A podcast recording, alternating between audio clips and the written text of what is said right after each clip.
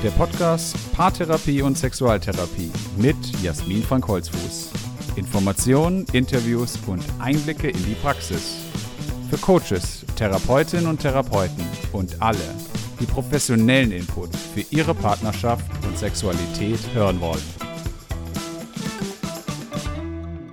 Herzlich willkommen zu einer weiteren Folge unseres Podcasts Paartherapie und Sexualtherapie. Schön, dass du dabei bist. Heute geht es um eine ganz, ganz wichtige Frau, die für die systemische Therapie, fürs NLP, für die Familientherapie eine ganz entscheidende Rolle gespielt hat.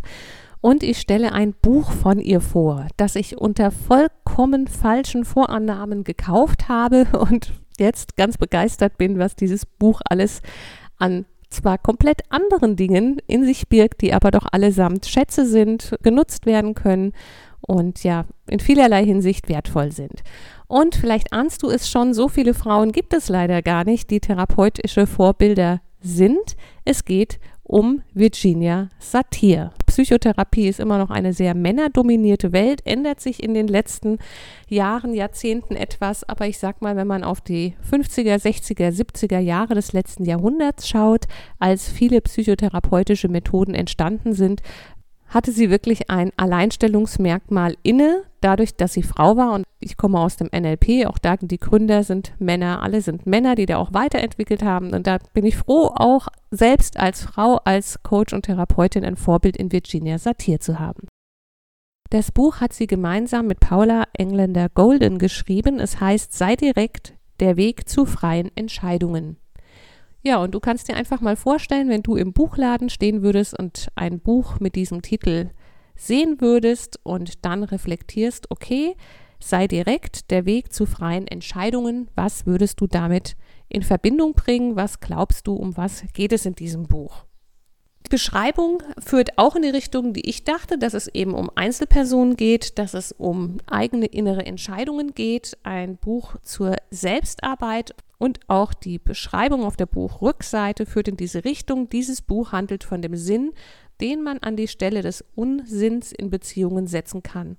Es handelt davon, wie wir unserem Ja und unserem Nein Echtheit verleihen können und wie wir unsere tiefsten Sehnsüchte und höchsten Werte zu ihrem Recht kommen lassen können. Begeben Sie sich also auf eine Entdeckungsreise und erleben Sie einen Wandlungsprozess, einen Weg, der Sie aus Furcht, Hoffnungslosigkeit, Ärger und Selbstbetrug herausführt und Ihnen Stärke, Hoffnung, Harmonie und Selbstwertgefühl vermittelt. Die zahlreichen Übungen in diesem Buch bieten Gelegenheit für individuelles Experimentieren und Erleben. Und meine Vorannahme nach der Lektüre dieser Buchbeschreibung war, dass es doch eher in Richtung Einzelcoaching geht, auch wenn das Thema Beziehungen kurz angerissen wurde, und es um Entscheidungsstärkung geht, um Selbstbewusstheit und eben eigene Bedürfnisse erkennen und mitteilen zu können. Und wer Virginia Satir kennt, weiß, es geht um noch viel mehr. Das durfte ich dann auch feststellen, denn letztlich richtet sich das Buch ein Stück weit an eine andere Zielgruppe. Darauf gehe ich gleich ein, denn ich möchte erstmal für alle, die die Virginia Satir nicht kennen, sie kurz vorstellen. Sie ist 1916 geboren, 1988 verstorben, war eine US-amerikanische Psychotherapeutin und Familientherapeutin und wird auch als Mutter der Familientherapie bezeichnet.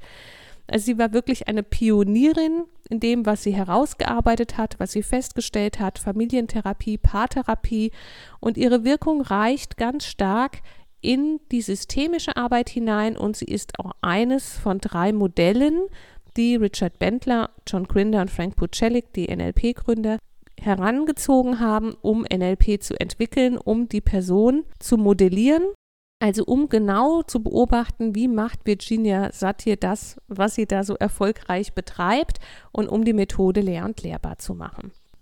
Virginia Satir hat auch ganz eng mit den NLP-Begründern am Anfang zusammengearbeitet und wie gesagt, es ist nicht nur das NLP, sondern viele andere Bereiche auch, in denen sie eine Rolle spielt und natürlich ganz besonders auch für mich als Paartherapeutin wichtig im Bereich der systemischen Therapie, der Familientherapie, um das, was sie entwickelt hat, auf Paare auch anwenden zu können. Und jetzt sind wir auch da, wo dieses Buch hinführt, nämlich im Bereich der Paartherapie. Denn im Schwerpunkt geht es in diesem Buch gar nicht so sehr um Einzelarbeit oder um die Selbstreflexion, sondern letztlich ist es eine Art Handbuch, mit der der Therapeut, die Therapeutin oder der Berater, Beraterin, Coach mit Gruppen, die aus Paaren bestehen, arbeiten kann, um mit ihnen bestimmte Prozesse zu durchlaufen. Und ganz nach der Methodik von Virginia Satir gibt es da unterschiedliche Themenbereiche, die abgearbeitet werden und bestimmte Methoden, die abgearbeitet werden. Zum Beispiel wird pro Themenbereich eine Art Film gedreht, eine Art Inszenierung vorgenommen. Es werden auch Skulpturen dargestellt. Also es gibt ganz viele Herangehensweisen, die nützlich sind, sodass dieses Buch letztlich dazu dienen könnte, einen Kurs ein Workshop für Paare zu erstellen. Es sind auch ganz viele Fantasiereisen mit drin. Es ist auch drin, wie Erfahrungsaustausch stattfinden kann, um die Paare zu einer gewissen Selbsterkenntnis, Selbstreflexion, Austausch untereinander zu führen und das auf ganz verschiedene Methoden. Ich möchte hier gerne in dem Podcast vorstellen, anhand welcher Themen sie das denn macht. Denn es geht ja nach dem Titel Sei direkt der Weg zu freien Entscheidungen darum, als Teil der Partnerschaft, als Einzelperson in eine gute Selbstreflexion zu kommen, um dann die eigenen Bedürfnisse auch direkt äußern zu können, um damit die Beziehung bereichern zu können. Und ein ganz wichtiges Thema für Virginia Satir ist das Thema Kongruenz. Kongruenz bedeutet eine Ausgeglichenheit innerhalb der Persönlichkeit, je nachdem, von welchem Modell man ausgeht, zum Beispiel, dass alle inneren Anteile miteinander in Kongruenz sind, ausgeglichen sind und ja, harmonisieren. Um die nächsten Ausführungen jetzt verstehen zu können, kannst du dir gerne mal einen Kreis vorstellen oder wenn du die Möglichkeit hast, etwas aufzuzeichnen, kannst du dir mal einen Kreis aufzeichnen und den teilst du in drei gleich große Teile, so wie wenn du eine Torte oder eine Pizza in drei Teile teilen möchtest.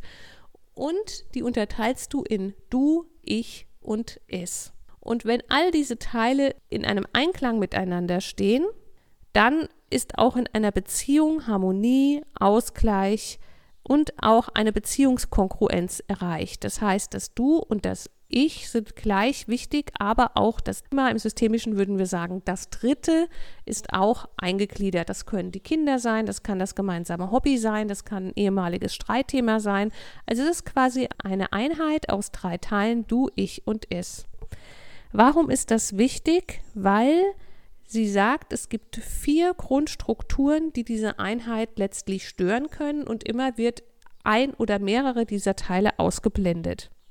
Und wer das Modell der Satir-Typen nach Virginia Satir, deshalb heißen sie auch so, schon kennt, kann jetzt ganz aufmerksam sein, denn es gibt vier Bereiche, die eine Rolle spielen, nämlich der Bereich Beschwichtigen, der Bereich Vorwürfe machen, der Bereich superklug sein und der Bereich Belanglosigkeit oder Ablenken. Und da sind wir natürlich genau bei den vier Satir-Typen. Und wer auch das Thema Transaktionsanalyse kennt, findet natürlich auch in diesen Mustern wieder unheimlich viele Überschneidungen, Abgleiche und Zuordnungen. Also es ist ganz spannend, wenn je mehr psychotherapeutische Methoden du kennst, wie gut sie ineinander greifen können, sich ergänzen und miteinander kombiniert werden können. Und ich möchte dir jetzt in dieser Podcast-Folge diese vier Bereiche mal kurz vorstellen, was sie dazu sagt und natürlich auch, wie denn der spätere Umgang damit sein kann. Und wir fangen an mit dem Bereich des Beschwichtigers. Das ist auch die chronologische Reihenfolge hier im Buch. Bezogen auf das Bild des Kreises mit Ich, Du und Es streicht der Beschwichtiger das Ich aus. Und die Aussage des Beschwichtigers ist, wenn ich beschwichtige, lösche ich mich aus. Ich zähle nur dich und es. Das heißt, seine Regeln sind, ich darf mich nicht aufdrängen, ich muss immer für Freunde und Verwandte verfügbar sein, ich muss immer meine Bedürfnisse denen anderer unterordnen, ich darf niemals vor den Kindern meinem Mann widersprechen lauter solche Regeln, die für den Beschwichtiger gelten.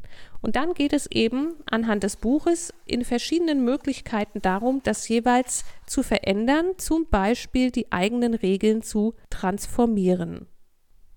Und so wäre zum Beispiel eine Transformation der Regel, ich soll niemals Fragen stellen. Ich kann niemals Fragen stellen. Das heißt von ich soll niemals Fragen stellen, ich kann niemals Fragen stellen. Dann wäre die zweite Transformation, ich kann manchmal Fragen stellen. Und die dritte Transformation wäre, ich kann Fragen stellen, wenn ich in einer Lernsituation bin. Ich kann Fragen stellen, wenn es klar ist, dass ich der Schüler bin, der etwas Neues lernen will. Oder ich kann jemandem Fragen stellen, dem ich vertraue. Und aus dem NLP heraus würden wir sagen, oder aus der kognitiven Verhaltenstherapie, das ist klassische Glaubenssatzarbeit. Aus der Transaktionsanalyse könnten wir sagen, das sind innere Antreibersätze oder eben mitgegebene Sätze, wie man sein darf und nicht sein darf. Also greift ineinander und natürlich wird im Buch auch genauer erklärt, wie diese Transformation vonstatten geht. Und es sind ganz viele Übungen dabei, wie das dann in der Gruppe auch stattfinden kann. Wie in der Gruppe mit Übungen eben gemeinsam diese Transformation vollzogen werden kann, auch mit einzelnen eigenen Sätzen. Ich gehe das natürlich hier im Podcast nur kurz durch, damit du eine Vorstellung hast, um was es geht. Dann haben wir die Kategorisierung des Vorwürfemachers. Wenn ich Vorwürfe mache, lösche ich dich aus. Ich muss dir zeigen, dass ich zähle, dass es zählt, aber bloß, dass du nicht zählst. Also in dem Kreis wären jetzt das Ich und das Es vorhanden, aber das Du ausgestrichen. Und auch der Vorwürfemacher hat innere Regeln. Ich darf mich niemals von anderen klein machen lassen. Ich darf niemals verlieren. Ich muss immer gewinnen. Ich muss immer besser sein als andere. Ich darf niemals Unrecht haben. Du darfst niemals Recht haben, weil ich dann Unrecht habe und so weiter. Und da kannst du schon sehen, welche Wirkung das eben haben kann, wenn eine solche innere Haltung in einer Beziehung auftaucht. Hier gibt es dann verschiedene Übungen, zum Beispiel Skulptur darstellen, eine Fantasiereise machen, eine Art Film oder Theaterstück inszenieren, in Erfahrungsaustausch gehen und auch eine Transformation. Von der Regel, ich muss immer gewinnen, zur ersten Transformation, ich kann immer gewinnen, zweite Transformation, ich kann manchmal gewinnen. Und die dritte Transformation, ich kann gewinnen, wenn es weder mich noch jemand anderen umbringt, ich an einem Spiel beteiligt bin, ich beim Spiel mein Bestes gebe, ich in einer Situation bin, in der Gewinnen und Verlieren zum guten sportlichen Verhalten gehört. Und so sind verschiedene Beispielsätze im Buch vorhanden, mit denen eben gearbeitet werden kann. Und dann haben wir den Typus des Superklugen. Der Satz wäre hier, wenn ich superklug bin, lösche ich dich und mich aus. Nur es, die Tatsache zählt. Also jemand, der sich gerade unter Druck oder im Streit oder wenn es eigentlich emotional würde, in Zahlen, Daten, Fakten versteckt.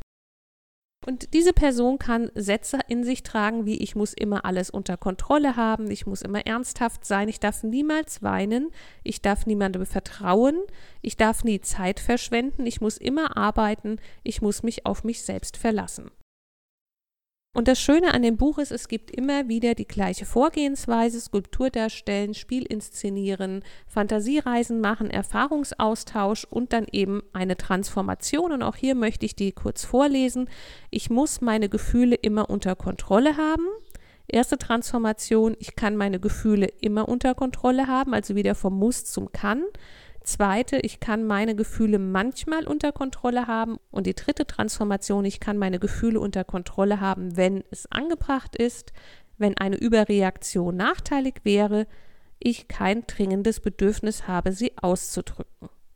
Und diese Anregungen der Transformation können dann natürlich vom Therapeuten, Therapeutin oder Gruppenleiter, Gruppenleiterin sehr gut in die Gruppe übertragen und umgesetzt werden. Und jetzt komme ich zur vierten Kategorie. Das ist diejenige, die zur Belanglosigkeit transformiert oder bei den Satyotypen eben die Ablenkerrolle übernimmt. Und da ist es so, dass alles gestrichen wird im Kreis. Das Ich, das Du und das Es. Und der Satz wäre, wenn ich belanglos bin, lösche ich mich, dich und es aus. Nichts ist wichtig für mich. Und natürlich hat auch diese Person Sätze, die sie in sich trägt. Ich darf nie etwas ernst nehmen. Ich muss immer fröhlich sein. Ich darf nie über etwas zu tief nachdenken. Es darf niemals Konflikte geben. Ich darf nie verletzlich sein. Ich muss immer beachtet werden. Ich darf mich nie auf etwas festlegen. Nichts sehen, nichts hören, nichts fühlen. Und auch hier wieder Übungen verschiedenster Art, die, wie ich finde, auch sehr gut nach dem eigenen Geschmack ausgewählt werden können. Der eine Therapeut, Therapeutin wählt vielleicht eher eine Inszenierung, ein Rollenspiel aus, jemand anderes eher eine Meditation oder sagt, wenn das Buch als Handbuch genutzt wird, in jeder Stunde wird es mal anders gemacht, mal gibt es das eine, mal das andere oder fährt eben das ganze Programm.